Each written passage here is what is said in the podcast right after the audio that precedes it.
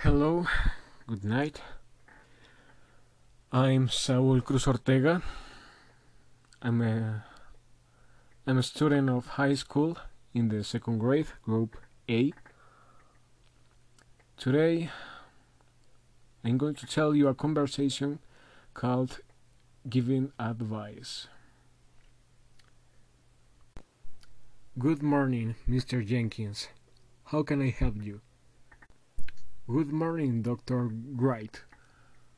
I'm going to Asia and I'd like some advice about what can I do well um, there to avoid getting sick. Well, the first thing you should do is to get the correct vaccinations. You should check what immunizations Asian countries require. Here's a leaflet. This should help. Thanks.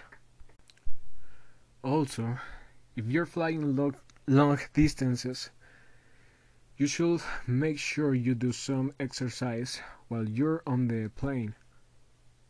It is not too good to sit for long hours doing nothing. You shouldn't drink any alcohol either, because this will make you dehydrated.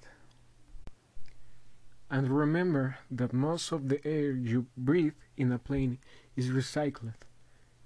You could catch a cold from another passenger, so you should you should probably take some aspirin with you. Oh, I didn't know that. Thanks. Stomach problems are common from new visitors to Asia.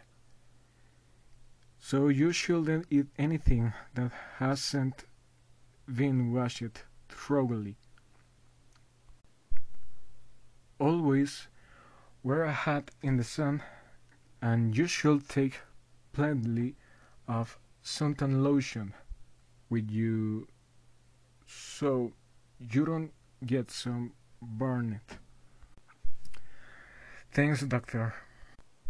No problem. And have a good vacation.